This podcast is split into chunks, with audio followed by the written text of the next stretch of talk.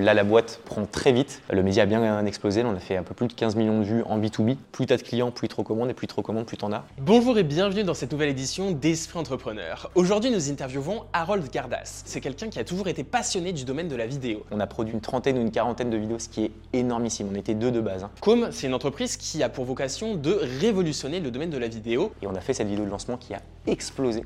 On, a clairement une stratégie par le prix. En effet, après 4 ans d'existence, Com cumule aujourd'hui plus de 50 salariés tous les techniciens, les monteurs, les réalisateurs, etc. sont intégrés chez Com. Com a également lancé d'autres projets, notamment Com Media, qui est un média qui a pour vocation d'interviewer des entrepreneurs. on a fait une première saison qui a fait un peu plus d'un million cinq euh, de vues sur, sur YouTube, ce qui est vraiment cool. Harold va vous révéler les secrets de son business. Il va vous expliquer toutes les étapes de la production d'une vidéo de A à Z et comment est-ce qu'il a fait pour structurer son entreprise en fonction de ces différentes étapes. Et donc on a vraiment ce positionnement très très business qui fait une différence euh, assez notable par rapport à d'autres agences. Il va vous expliquer également sa stratégie d'internalisation. Autrement dit, pourquoi est-ce qu'il a envie d'avoir des personnes en interne plutôt que des prestataires externes? Quand tu vois que tu claques 10 euh, ou 15 000 euros sur la post-prod euh, par mois, tu te dis, bon, bah, est-ce que ça vaut le coup de l'internaliser? Oui, non. Je suis Alexandre Favre et mon but est de mettre en lumière la personnalité et la psychologie des entrepreneurs à succès. Parce que si vous souhaitez bâtir votre futur, il vous faut d'abord créer des fondations solides.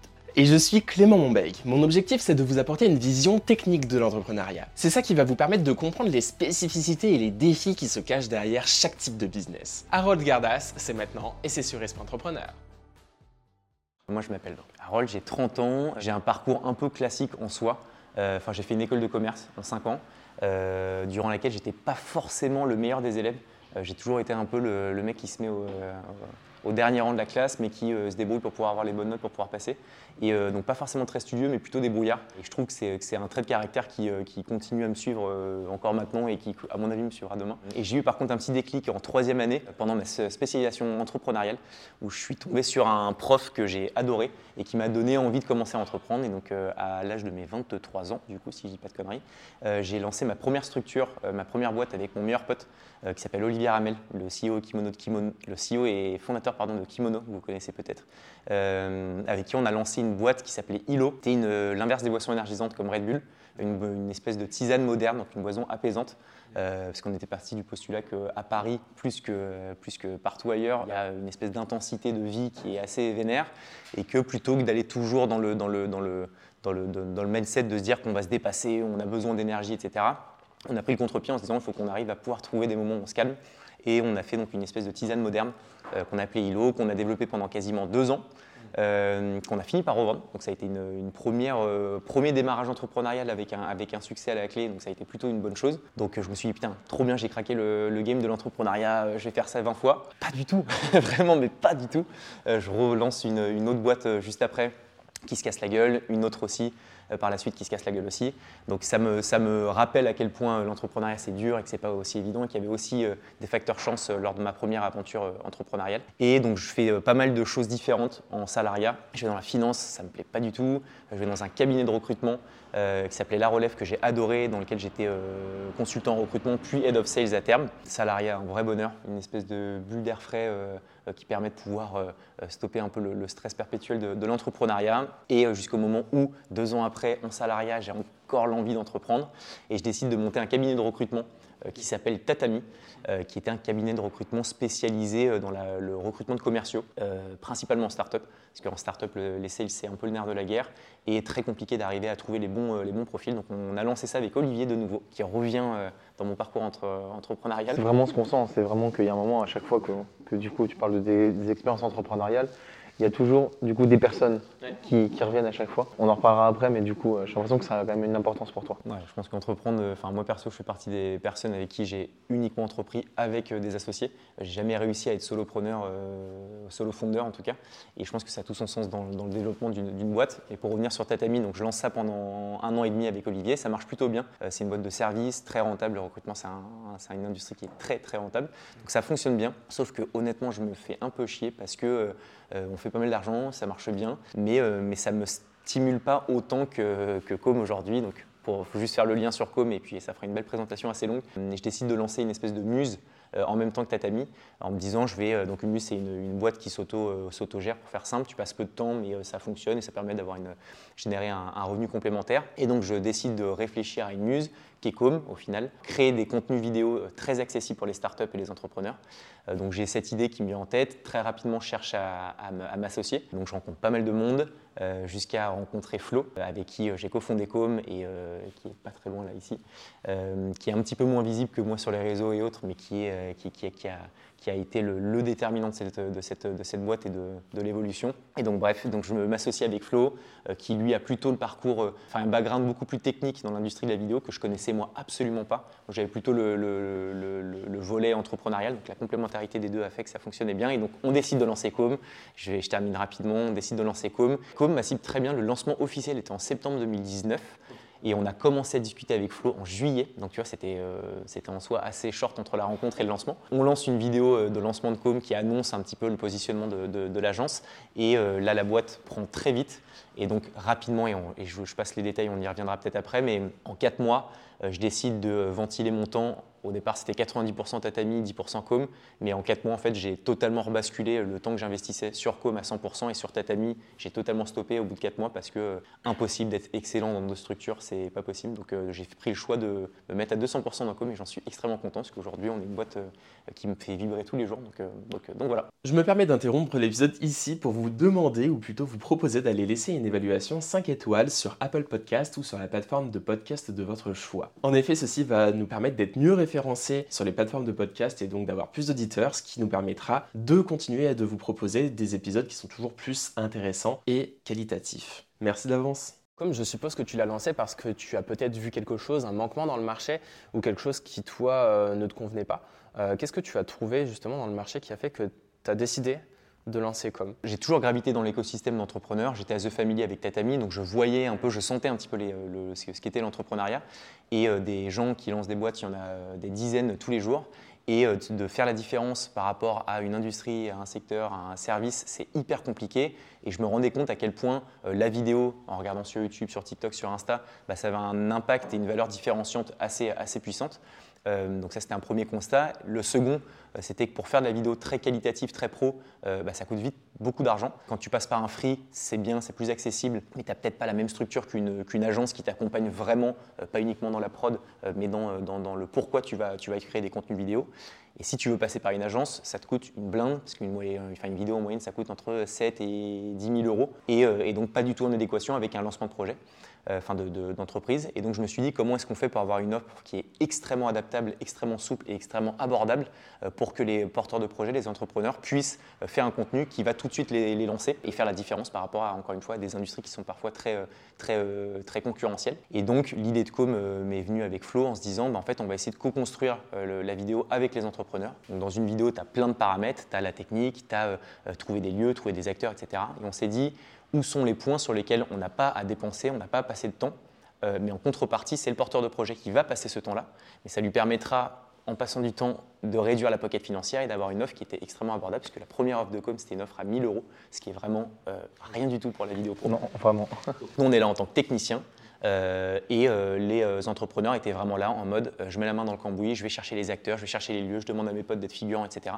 donc ça permettait de trouver, trouver le bon équilibre. Et, donc comme on l'a lancé en faisant une vidéo pour nous, 40 secondes dans les codes des réseaux sociaux en parlant de l'offre de com et on s'est dit bah, plutôt que d'envoyer des mails de prospection en disant ce qu'on fait on s'est dit bah, faisons-le pour nous. Si ça fonctionne pour nous ça fonctionnera pour vous. Et on a fait cette vidéo de lancement qui a explosé notamment sur LinkedIn qui a été un vrai vrai fer de lance pour com on pourra y venir après et euh, on a eu des, euh, littéralement, des, je pense, des dizaines et quasiment centaines de demandes les quatre premiers mois. Donc ça nous a lancé, euh, ça nous a lancé.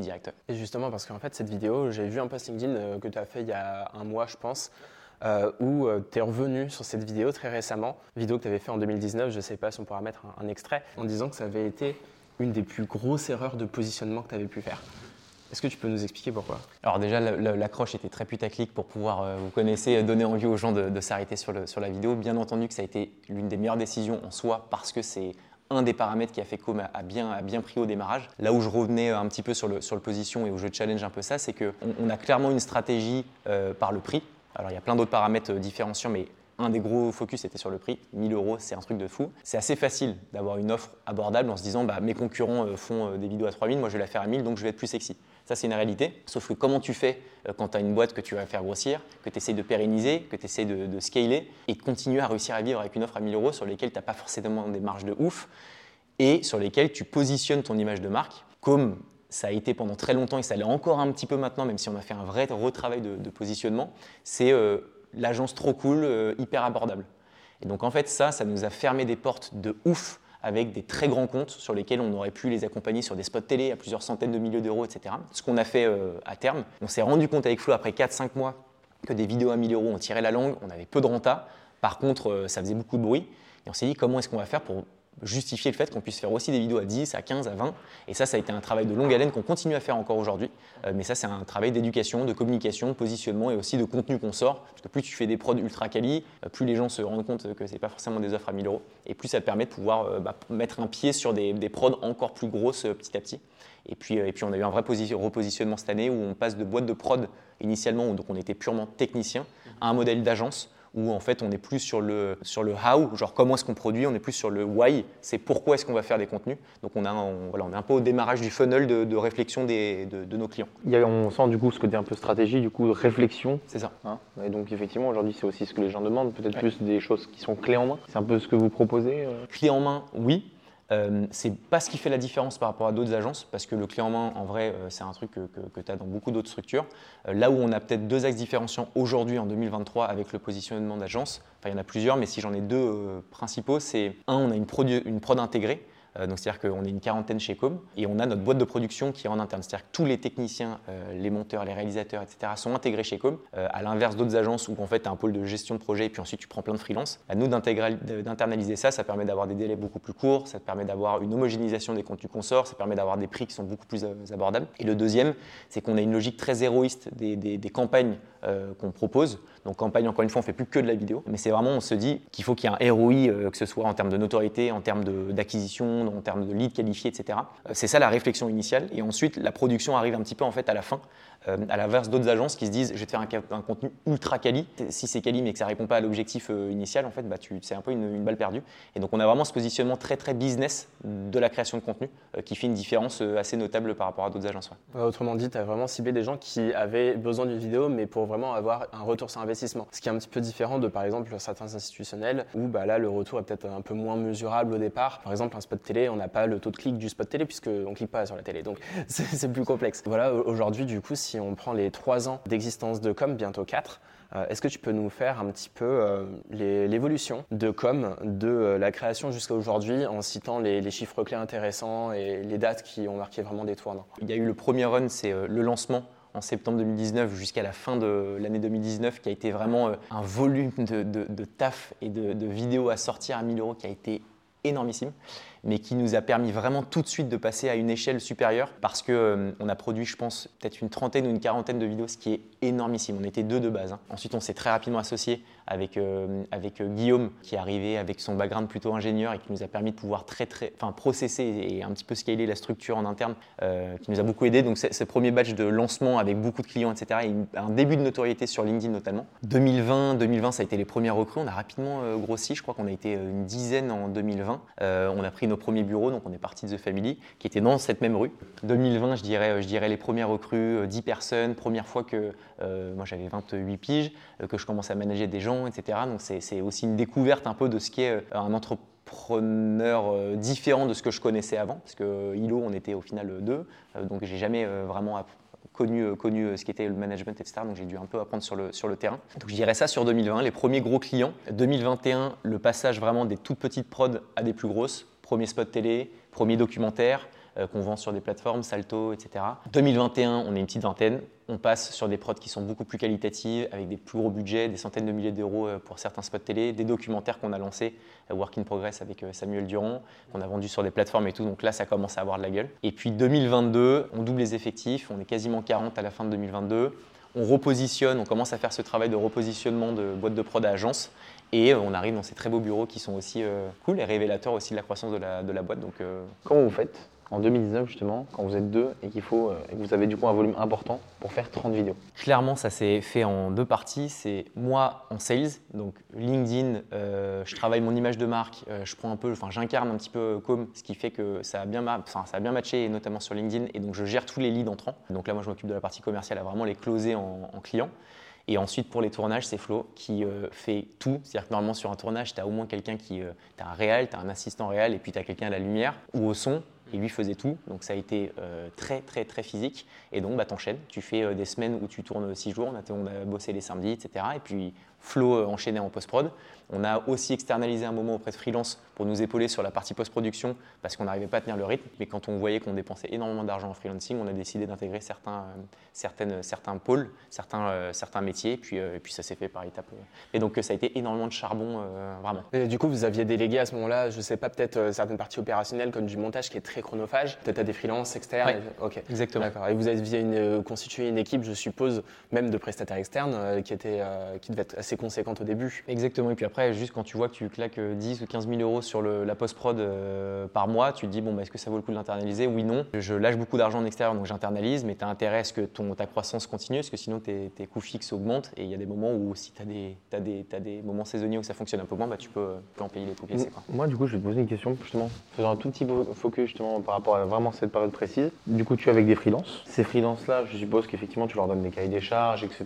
Il y a peut-être un peu de formation, peut-être justement de la part de, de ton associé là-dessus. Mhm. Comment un freelance, on l'internalise dans une boîte? Tu l'internalises pas vraiment parce que c'est un freelance, donc euh, en soi, il n'est pas, euh, pas directement chez toi. Même si, j'avoue que le, premier move normalement d'une boîte, c'est avant de prendre en CDI, tu fais un espèce de, de freelancing un peu, un peu déguisé. En fait, on a, a pris des freelances donc, euh, sur quelques missions euh, jusqu'à un moment où en fait, c'était quasiment du full-time pour eux euh, parce que bah, on les faisait bosser ultra régulièrement. On est assez fidèle avec les personnes avec qui on bosse. on ne prenait pas 36 000 freelances différents. On en a un, s'il fonctionne bien, bah, on le faisait bosser régulièrement.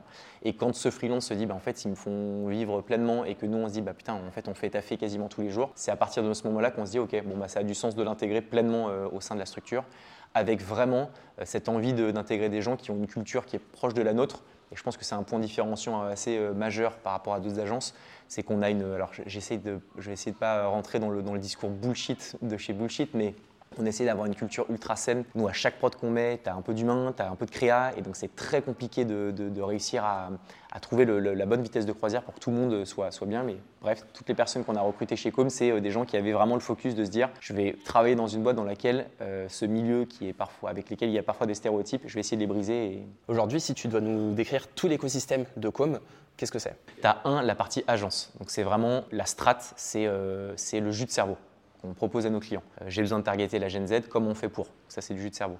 Ensuite, il y a Moon, qui est notre boîte de prod intégrée, donc qui est, une fois qu'on a pensé la campagne, on va la réaliser, donc euh, nos réals, nos monteurs, etc., qui vont gérer la, partie opérationnelle. Euh, on est une entité qui est comme média, c'est un média qu'on a lancé il y a un an et demi dans le but de, traiter euh, de thématiques entrepreneuriales, business, avec des formats assez novateurs dans la forme. Le média a bien explosé, on a fait un peu plus de 15 millions de vues en B2B, donc très niché, et notamment sur, LinkedIn. ça, c'est la troisième entité. Et la quatrième, c'est la partie documentaire euh, qu'on a lancée il y a deux ans, mais qu'on a vraiment intensifié là cette année, euh, qui est bah, faire des documentaires. Donc là, c'est des prods qui durent parfois un an. on en a fait quatre. Euh, dont un là qui est sorti il n'y a pas longtemps qui s'appelle, euh, enfin c'est le premier épisode de la Startup Nation qu'on a, qu'on a fait au Grand Rex. Et le but c'est pareil d'avoir des, documentaires qui sont liés à l'environnement du business, mais avec toujours une approche un peu différenciante. Vraiment dans le média, tu as le côté reportage, côté euh, communication, etc. sur les réseaux, notamment LinkedIn, B2B. Et tu vas voir Charabia également. Ouais, bah dans, dans, Comédia, il y a aussi pas mal de choses. Il y a plein de formats qu'on a, qu'on a proposés, dont un qui est quand même assez gros, c'est la création d'émissions. La première qu'on a faite avec Rybed de Papépi, c'est Charabia. Donc c'est un espèce de, c'est un talk show où on parle entrepreneuriat mais avec des, euh, avec un format pareil assez, assez, assez marrant. On fait venir des chroniqueurs et des chroniqueurs en fait sont des, entrepreneurs plutôt à succès. Euh, et, donc ça, ça a bien marché. On a fait une première saison qui a fait un peu plus d'un million cinq euh, de vues sur, YouTube, ce qui est vraiment cool. Et là, on a vraiment cette année l'ambition de, développer d'autres émissions. Celle qu'on est en train de finaliser, qui va se lancer là, à la mi-mai, c'est une émission avec Arthur Aubeuf de Time for the Planet que vous connaissez très certainement, où on va faire un late show, où on va parler écologie, environnement mais de manière totalement décalée. Et on va essayer de rendre sexy euh, l'écologie parce que pour beaucoup, quand tu dis écologie, c'est euh, un truc moralisateur où on va tous mourir, etc. Et on s'est dit, pour targeter les plus jeunes, etc., il faut qu'on arrive à sexiser un peu cette, euh, cette, thématique. Et donc, on va faire un, un live show totalement euh, perché. On voulait te poser une petite dernière question concernant cette partie, qui est le fait que, en général, quand on crée un média, le média est plutôt créé, on va dire, par des profils qui sont artistiques ou vraiment des profils qui sont vraiment un peu nichés, qui ne pensent pas forcément au côté business d'un média. Du coup, des fois, il y a cette difficulté des médias de justement eh ben, tout simplement euh, faire du business et euh, c'est assez compliqué pour eux de se développer. Toi, à l'inverse, ce qu'on sent vraiment chez toi, c'est que on a vraiment ce côté entrepreneur, ce côté business qui est venu avec Com, du coup, avec le développement d'ailleurs de tous les pôles que vous avez fait. En fait, c'est un peu une, une laine média compagnie que vous avez fait. Explique-nous un peu tout ça. Bah ouais, en fait, le, média, il faut peut-être revenir à la raison pour laquelle on a lancé le média. J'ai toujours eu une approche chez Com euh, où je voulais pas avoir de, de- sales agressif, c'est-à-dire de faire de, la prospection téléphonique, etc. Euh, alors que c'est quand même le nerf de la guerre du business, c'est d'aller trouver du- de- des, nouveaux, des nouveaux prospects. Et euh, je me suis rendu compte que la force d'une image de marque, de, production qualitative qu'on a, ça nous permettait d'ouvrir les portes à des, à des euh, très beaux contacts, mais pas suffisamment. Donc je me suis dit, si demain on lançait un média dans lequel on parlait de business, donc qui sont nos clients potentiels, le B2B, avec des formats qui sont ultra visuels, si je demande à une personne de venir sur ce média, que c'est extrêmement qualitatif, qu'on parle de business, il n'y a pas de raison que la personne dise non. Et ça me permettra de pouvoir faire un premier, euh, premier point de contact avec des gens qui demain seraient en fait le client idéal pour Com. Et donc on a fait, on a vraiment pris du temps avant de bosser notre premier format qui était très euh, quali, et sur lequel on a invité des Oussama Hamar, des Cyril Gann, Catherine Barba, des, euh, euh, des boîtes, bah, des Jacques Seguela chez Havas, etc. Et en fait, bah, quand tu les as chez toi, chez le média, et c'est pas du tout un, sujet prospectif, c'est juste tu l'invites sur ton média, bah, tu as des micro-discussions où tu parles d'un peu de tout, un peu de rien, mais aussi un peu de business. Et puis bah, tu rentres dans la tête de ces personnes. Je prends l'exemple parce que j'ai cette personne, mais Jacques Seguela de chez Havas qui pense à toi. Et quand il y a une prod vidéo et qui dit Putain, bah, je connais une belle petite boîte, c'est comme, je vous fais l'intro. Bah, en fait, ça marche hyper bien. Et donc, en fait, le média, c'est la vitrine prospective de l'agence. Et en fait, plus on crée du contenu sur le média, plus on a des demandes de prod sur l'agence. Et plus on a créé de, de prod sur l'agence et que ça grossit, plus on a de la facilité d'aller d'inviter des gens sur le média. C'est nos commerciaux. Le, média, c'est notre, notre premier commercial. Parce qu'on n'a pas de commerciaux chez Com. Donc, euh, donc voilà en gros un peu la, raison pour laquelle on a fait ça. Et puis, et puis c'est hyper corrélé avec, encore une fois, notre thématique qui est l'industrie du business, etc. Et je pense que de parler de business avec des sujets de fond intéressants, des, des formats qui sont ultra qualitatifs parce qu'on a plein de créa ici, bah, c'est le parfait, euh, le parfait matching des deux, euh, des deux mondes. J'aimerais que tu nous dises, aujourd'hui, il y a à peu près une cinquantaine de personnes qui travaillent chez Com. Comment est-ce que tout ça est organisé et euh, quels sont les choix qui, ont mené à structurer comme ça en fait? Du coup, il y a le premier volet qui est la partie communication. C'est comment est-ce qu'on va penser des campagnes euh, qui sont malignes pour pouvoir donner envie à des gens de nous contacter. Parce qu'encore une fois, on n'a pas de commerciaux chez Com, c'est uniquement de l'inbound marketing. Une fois qu'on a euh, une demande entrante parce qu'on a bien fait notre taf, il y a la partie gestion de projet. C'est vraiment, je suis en call avec les prospects, je les convertis en clients et ensuite je mène à bien leur, tous leurs projets. Pour mener à bien tous leurs projets, c'est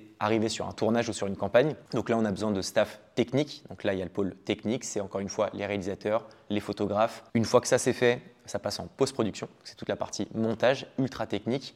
On a beaucoup de monde sur la partie post-prod, on est 8 ou 9 je crois, ce qui est quand même assez, fat. Donc là on homogénise nos contenus, on sort la prod et ensuite on la diffuse sur nos réseaux et ça revient sur la première boucle de la communication où comme les prods sont quali a priori et sont cool, et ben ça de nouveau nous fait donner des demandes entrantes et puis la, boucle se, tourne comme ça. Et puis peut-être juste sur le volet que j'ai pu oublier, c'est quand une prod est sortie, on la diffuse sur notre média aussi si c'est cohérent avec le média, euh, parce qu'il y a une belle audience et que c'est hyper vendeur pour nos clients. Et le média donc euh, reboucle la boucle euh, où, euh, où de nouveau on a des demandes qui rentrent. Et, et, du coup, sur le média, aujourd'hui, vous allez publier, on va dire, euh, combien de contenu par semaine, par mois? Je crois qu'on poste entre une et deux fois par jour sur LinkedIn, donc ça fait entre ouais, 5 et 10 formats par, par semaine. Dans toute entreprise, il y a des process qui sont mis en place dès qu'il y a plusieurs personnes qui interagissent avec la création du produit en fait. Toi, chaque client, ça va nécessiter de créer quelque chose de nouveau. Donc comment est-ce que tu as organisé tes équipes, ton entreprise, pour euh, savoir par quelles étapes va passer la création d'une vidéo Concrètement, comment ça se passe? En gros, on a le, démarrage qui est le, Typeform. C'est un petit questionnaire qu'on a mis en place pour, que, pouvoir centraliser les infos un peu clés euh, dont on a besoin, budget, vidéo référence, la raison pour laquelle tu as besoin de faire du, contenu. Et parenthèse très rapide, ça permet aussi d'augmenter le taux de conversion entre prospect et client. Quand quelqu'un répond à Typeform, il est un peu inconsciemment déjà engagé, il a mis euh, un peu le pied chez toi. Donc ça, c'est un, un indicateur qui est fortement recommandable. Donc une fois que le typeform euh, est répondu, ça permet au chef de projet d'avoir les infos clés, de faire un premier call euh, de découverte avec le prospect. Donc on revient un peu plus en détail sur le brief, Euh, on lui apporte vraiment de- des conseils stratégiques. Donc là, il y a une nécessité à ce que chacun des chefs de projet ait une notion business des productions qu'on a à sortir. Donc il y a ce call de découverte où on affine un peu tout ça. Ensuite, une fois qu'on a affiné le brief, on va faire une proposition commerciale à notre client. Donc c'est clairement venir avec un scénario, une ébauche de scénario euh, avec un budget associé, un rétro-planning. Pour ça, on a nos équipes en interne de créa, donc qui, en fonction du premier euh, call qu'a eu notre, notre euh, chef de projet, va lui donner toutes les infos, et puis le créatif va, en fonction de l'objectif, du budget et de tous les paramètres qu'il a, penser une campagne qu'on va deviser. Par exemple, on utilise un outil qui est, un- qui- qui est important euh, pour toute boîte, je pense, qui s'appelle Toggle, qui permet de timer le temps qu'on passe sur chacun des moments en fait, du parcours euh, client, à la créa, Si tu as un budget qui est à 100 000, tu passes pas le même temps qu'un budget à 1000. Donc on, fait, on fait du timing, euh, de, temps à passer. Comme ça, ça permet de s'assurer qu'on est rentable et ça permet aussi de s'assurer qu'en fonction de certaines typologies de briefs, euh, on doit euh, se positionner à un prix plus ou moins élevé en fonction du temps qu'on y passe. Donc ça permet d'avoir une, une, vision très concrète euh, des prix qu'on alloue et des marges qu'on tient. Donc Toggle pour vraiment timer ses projets. Une fois que je reviens sur la, partie créative, le créa fait une proposition au chef de projet, ils le bossent ensemble pour s'assurer que ça colle bien. On refait un dernier call avec le, avec le prospect pour pouvoir le convertir en client. Donc là, on lui donne un peu de visibilité sur le brief créatif, le, prix que ça va lui coûter et le rétro-planning. Euh, une fois que c'est loqué, on va avoir toute une partie gestion organisationnelle des tournages. Donc là, c'est toute la prod qui arrive. Voici le brief, comment est-ce qu'on fait pour? Donc là, euh, il y a tous les assistants de prod qui vont faire les castings auprès des clients, auprès des, euh, des mannequins, etc., choper des lieux, etc. Donc tout ça, on, s'en occupe. Ensuite, il y a le jour J, c'est le tournage. Toutes les équipes de prod sont présentes avec le chef de projet. Parce qu'on estime que chez Com, ce que paye le client, c'est la production, donc vidéo, si je prends cet exemple, le rendu, c'est la vidéo, mais tu as aussi en fait le parcours utilisateur. C'est que tu as trop d'agences qui délaissent ça. Il faut se mettre à la place du client. Être sur un tournage, c'est un truc qui est hyper différent de son quotidien. Ils sont trop contents de faire ça. Et en fait, si jamais tu as, un tournage qui ne se passe pas au mieux parce que bah, tu n'as pas les gens pour rester avec euh, le client, faire du caring, etc., bah, ton expérience, elle n'est pas ouf. Et au final, c'est ce que retient beaucoup aussi les clients. Donc nous, on a vraiment un impératif, c'est que les chefs de projet soient sur les tournages pour être avec les clients, pour s'assurer que ça se bien, qu'ils passent une, un bon moment, une bonne journée. Et en fait, ça crée, euh, nos clients deviennent nos ambassadeurs parce qu'ils nous aiment vraiment et qu'ils en parlent à droite à gauche et que ça nous permet d'avoir soit de la rétention, soit de la recommandation. Ça, ça marche vraiment. Du coup, ça, c'est votre communication aussi à travers. Enfin, du coup, c'est à travers vos clients forcément. Pas besoin forcément d'aller faire du marketing, de la publicité pour vous. Ce que j'aime bien, c'est qu'en fait, euh, ce que tu vends, c'est un résultat d'un point de vue performance de la vidéo, mais c'est aussi le fait que tes clients, quand ils travaillent avec toi, ils vont adorer travailler avec toi. Absolument. Donc la post-prod, on a un outil qu'on envoie à notre client qui permet, euh, qui s'appelle l'outil David Vimeo, qui permet de cliquer directement sur les contenus et tout de suite en direct faire des retours. Donc ça permet de simplifier plutôt que d'avoir des énormes mails horribles. Et à la fin, on a le, rendu de la campagne et on envoie un questionnaire de satisfaction qui nous permet de pouvoir euh, bah, vraiment avoir un espèce de retour concret sur est-ce que ça s'est bien passé, si oui, pourquoi et comment. Et pour revenir sur le point du moment où on est avec les clients pendant les tournages, c'est vraiment à chaque fois, on n'a jamais eu une mauvaise note là-dessus. Autant sur certaines prods, on peut en avoir parce que ça arrive. Autant là-dessus, à chaque fois, on nous dit l'équipe de com est une équipe en or. Euh, les gens sont adorables. Je recommande les yeux fermés. Et donc, vraiment, là, on s'est rendu compte que la rétention chez nos clients était hyper élevée et que la recommandation était juste euh, lunaire. Et quand tu as ton client idéal qui parle de toi à un père, bah, ça devient aussi un client idéal.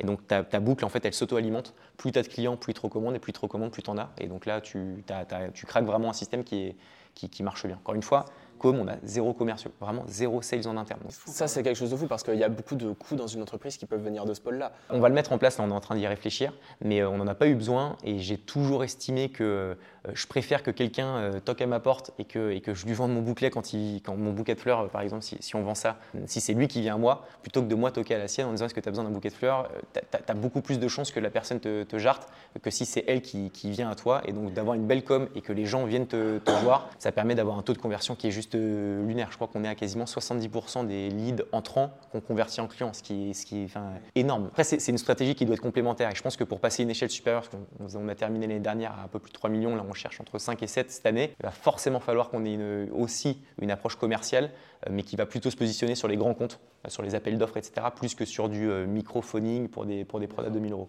Il y a le tournage, rapidement comment ça se passe, le client arrive, etc., mais je suppose que le client il voit qu'une seule partie, mais en amont, il y a peut-être d'autres choses à penser. Euh, si on parle de figurants, de décors, etc. Bah, sur le tournage, en vrai de vrai, le moment du tournage, euh, c'est les 20% restants de, la prod. Le gros travail, il se fait en amont. Euh, c'est tout ce qui va être pré-production. Donc les castings, les lieux, faire les repérages pour s'assurer que tout va bien, va bien coller, que les lumières soient bonnes, etc. Donc au fait, au moment où il y a le jour de tournage et que le client est là, tout est déjà correctement ficelé, tout est toujours bien huilé. Du bah, pendant le tournage, c'est euh, la chef de projet qui est avec euh, la cliente, qui en même temps s'assure que l'équipe technique réalise correctement ce qu'avait demandé le, client. Donc il faut faire un peu office de caméléon et d'être avec la technique et donc de leur mettre un peu le, speed pour, que, pour pouvoir tenir les délais et en même temps faire du caring client qui est, tout aussi important.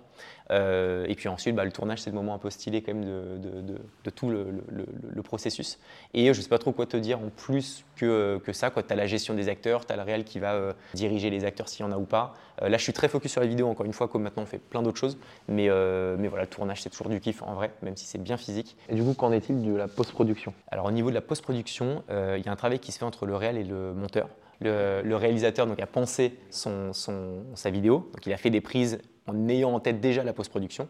Donc l'idée ensuite, c'est un travail de collaboration entre la post-prod et le réalisateur, se dire voilà, bah, moi j'ai imaginé ces plans pour faire ça, et le monteur qui a son expertise va se dire ok génial ça, mais regarde on peut faire aussi comme ci ou comme ça. Donc en fait il y a une espèce de travail d'échange entre le réalisateur et le monteur pour pouvoir faire une première version, ce qu'on appelle le BAB, c'est le bout à bout. C'est on va sélectionner tous les bons moments de tous les rushs, toutes les prises qu'on a, qu'on a eues, pour pouvoir en faire un grand BAB. Donc on met euh, plan par plan tous les contenus. Ça, on le fait valider au client pour s'assurer que déjà l'ossature, le, fil rouge de la, vidéo se tient. Une fois que ça c'est fait, on va passer vraiment sur la partie post-prod plus technique. On va y ajouter les effets, euh, la colorimétrie, donc ce qu'on appelle l'étalonnage, les musiques, etc. Et euh, donc là, on fait une V1. Donc V1, c'est la première vraie version montée de la vidéo qu'on propose à notre client. Euh, sur lequel donc, il a une plateforme où il va regarder son contenu et faire des retours à la seconde près avec, avec un curseur précis sur l'image en disant bah, ça j'aimerais qu'on le réajuste, ça j'aimerais qu'on le rajoute euh, telle ou telle chose. Et donc bah, là tu fais la V1 avec les retours des clients jusqu'à une VX en fonction de ce que tu as négocié avec ton client. Parce que plus le budget est gros, plus tu peux te permettre de, de, pousser les, les, versions. On a plutôt l'envie d'avoir une V1, donc une première version qui est déjà très aboutie, plus que d'autres agences qui se disent on avance vraiment par étapes. Nous on préfère mettre une gifle dès le début en se disant putain la vidéo claque plutôt qu'une V0 où tu dis oui, vous inquiétez pas, après on va mettre plein d'effets. En fait, c'est dur pour un client de se projeter. Donc même s'il se dit ok, c'est qu'une première version. Il peut y avoir parfois un espèce de premier a priori où tu dis putain, c'est pas ouf. Donc une fois que tu es arrivé sur la V3 par exemple et que la vidéo est terminée, euh, on, donc on envoie le, fichier téléchargeable au client qui va pouvoir la diffuser. Puis souvent on conseille aussi la manière de diffuser euh, les, vidéos parce que c'est bien d'avoir un beau contenu, euh, mais si tu le, si tu le diffuses n'importe comment, bah, au final c'est un peu une balle perdue.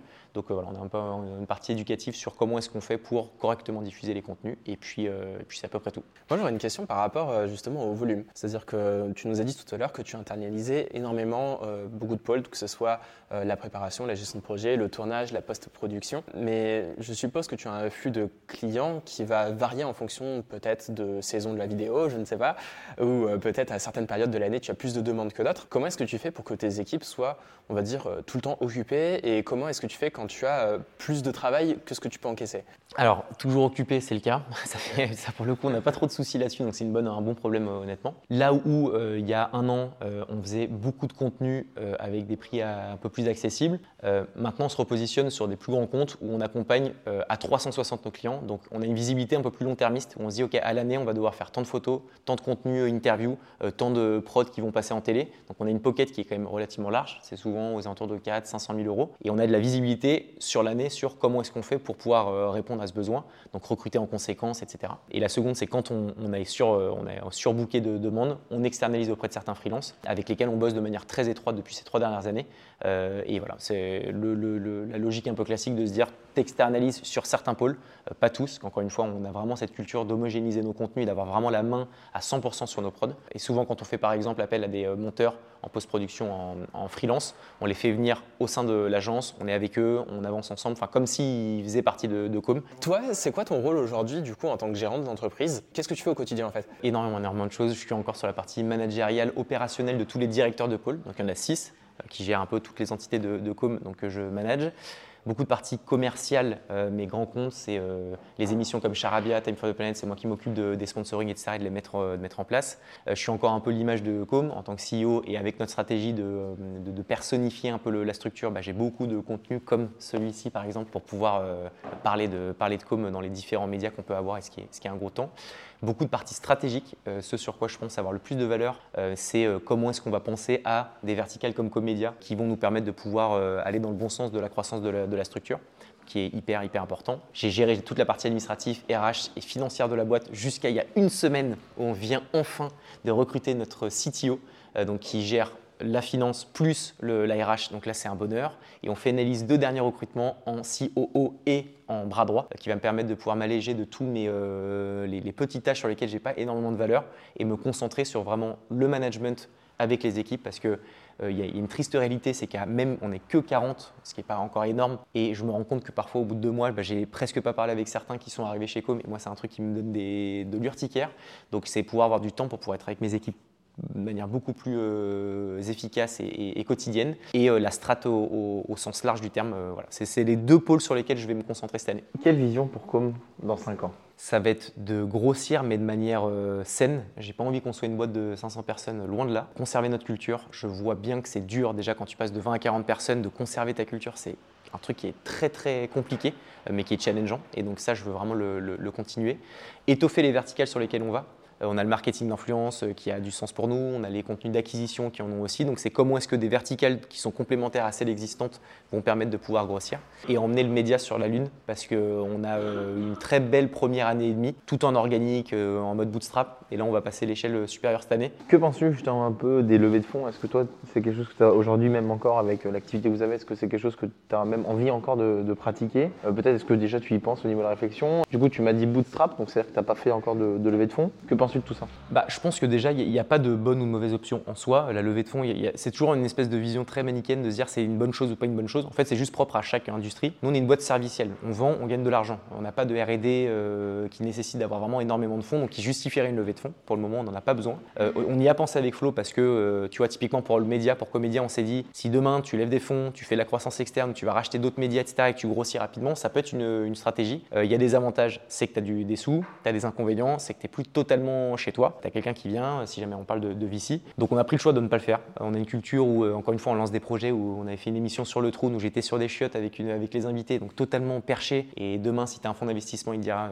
Mon loulou, c'est hors de question que tu fasses ça. Et donc on n'a pas envie d'être aligné à, d'autres décideurs que nous. Donc on n'a pas envie de, lever des fonds. Par contre, il y a une troisième option, c'est, euh, c'est de la dette auprès des banques. Donc là, nous, typiquement, on vient de clôturer euh, cette semaine notre premier emprunt bancaire qui nous permet de pouvoir nous déployer, nous développer, sans, encore une fois, ouvrir le capital à des personnes qui ne seraient pas forcément... Euh, sans diluer, quoi. Sans se diluer, absolument. Dans 5 ans, où est Com Mais dans 5 ans, où est Harold? Chez Com, déjà, ça c'est une première bonne chose. Euh, je pense que c'est honnêtement la boîte de ma vie, entre guillemets. Tous les jours, je kiffe, avec les moments où c'est dur, etc. Mais je, kiffe ce que je fais. Et j'avais vu une vidéo de Théo Lyon de Kudak que j'aime énormément qui disait si je revends un jour Kudak, bah, en fait, je remonterai exactement la même chose que c'est ce que j'aime. Et donc, moi, c'est un peu la même logique. C'est que je n'ai rien d'autre qui me ferait kiffer. Donc, je serai chez Com dans 5 ans. Euh, je serai beaucoup moins dans l'opérationnel. J'aurai étoffé les équipes un peu thinkers, genre le middle management, qu'on on cherche à senioriser un peu la structure. Harold, c'est quelqu'un qui trouvera le bon juste milieu entre sa vie perso et sa vie pro parce que pendant 3 ans, la vie perso, je l'avais un tout petit peu mis de côté. Un rôle qui sera euh, en vitesse marathonienne plutôt que le sprint que je fais depuis trois ans, on va dire. Pour la conclusion, nous, on aimerait te demander de proposer à notre audience un petit défi à réaliser, quelque chose qui soit assez applicable, assez concret euh, et qui s'adresserait à quelqu'un qui euh, veut vraiment devenir entrepreneur, qui hésite encore un peu à se lancer. Qu'est-ce que tu pourrais lui dire de faire maintenant pour faire un premier pas vers cette destination. C'est de se lancer sur LinkedIn, parce que LinkedIn, c'est une belle plateforme, peu importe ce que tu lances, produit ou service, et de pendant deux mois, s'imposer de poster trois fois par semaine. Donc trouver les bonnes thématiques, il y a plein de contenus qui permettent de trouver les bonnes pratiques pour pouvoir se lancer. Deux mois, obligatoire, chaque semaine, poster trois fois par semaine. Euh, juste qu'ils nous envoient ensemble les retours que ça aura généré euh, d'un point de vue business, d'un point de vue mindset, etc. Et euh, très curieux, honnêtement, s'il y en a qui le font, de, voir ce qu'il en est. Puis on peut peut-être même les recevoir nous ici chez, chez Comédia pour pouvoir discuter des retours que ça aura généré. Écoutez, pour ceux qui réalisent ce défi et qui dépassent 5000 abonnés en deux mois en partant de zéro, on vous invite ici Magnifique, vas-y. Non, honnêtement, ok, très bien, ça me va. Eh bien, merci à tous d'avoir regardé cette édition d'Esprit Entrepreneur. Comme d'habitude, vous allez retrouver sur notre site internet espritentrepreneur.fr un résumé détaillé de tout ce qui a été dit dans cette vidéo. C'est en fait un document d'une dizaine de pages qui va reprendre tous les concepts énoncés ici avec des recherches supplémentaires pour vraiment amener de la valeur, des détails qui sont applicables pour vous, pour votre entreprise, euh, en fonction de votre domaine. Et voilà, en tout cas, n'hésitez pas à commenter, à vous abonner, lâcher un petit like. En tout cas, ça nous fait toujours plaisir. Et les commentaires que vous postez, nous, on les lit tous avec Clément. Voilà, c'est des commentaires qui sont très utiles, vraiment, qui nous aident vraiment à nous améliorer à chaque édition. Voilà, en tout cas, on vous remercie. Merci Harold d'avoir été avec nous. Et à très bientôt pour une prochaine édition d'Esprit Entrepreneur. À bientôt. Ciao. Merci à tous d'avoir regardé cet épisode. Comme d'habitude, n'hésitez pas à aller laisser une évaluation 5 étoiles sur Apple Podcast ou alors sur la plateforme de podcast de votre choix. En effet, ceci, même si ça vous prend que 30 secondes, nous, ça nous aidera énormément puisque ça nous aidera à être mieux référencés sur les plateformes de podcast et par conséquent à faire plus d'écoute et donc à nous encourager à produire des épisodes qui sont toujours plus qualitatifs. Comme d'habitude, n'hésitez pas à nous suivre sur nos autres réseaux sociaux comme YouTube, Instagram ou TikTok à Esprit Entrepreneur. Et euh, sur ce, je vous dis à la prochaine pour une nouvelle édition d'Esprit Entrepreneur.